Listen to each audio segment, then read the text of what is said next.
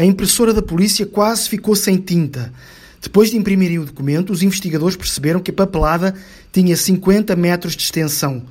Bem desenrolado, começaria na linha de fundo e terminaria na linha de meio campo de um campo de futebol com as medidas regulamentares.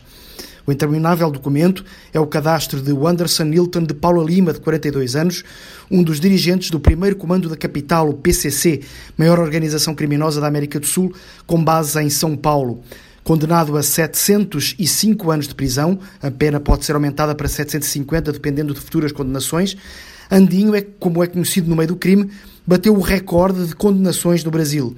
Marcola, o líder do PCC, por exemplo, cumpre menos de metade, são meros 330 anos, 6 meses e 24 dias, numa prisão de segurança máxima a Papuda, perto de Brasília. Fernandinho Baramar, o chefe do rival Comando Vermelho do Rio de Janeiro ainda vai estar preso na penitenciária de Mossoró, no Rio Grande do Norte, por mais de 309 anos.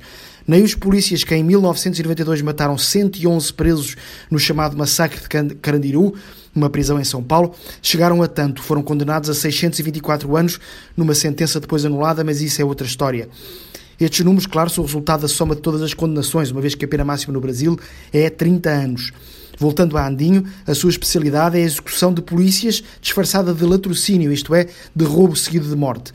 Cometeu umas dezenas ao lado de Hidropónico e Boy, os seus parceiros preferidos.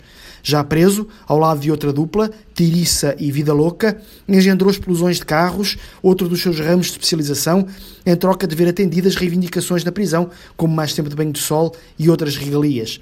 Segundo o blog de Josmar Josino, no portal UOL, entretanto, o advogado Iandinho considera-o inocente de todos os crimes listados ao longo dos tais 50 metros de papel.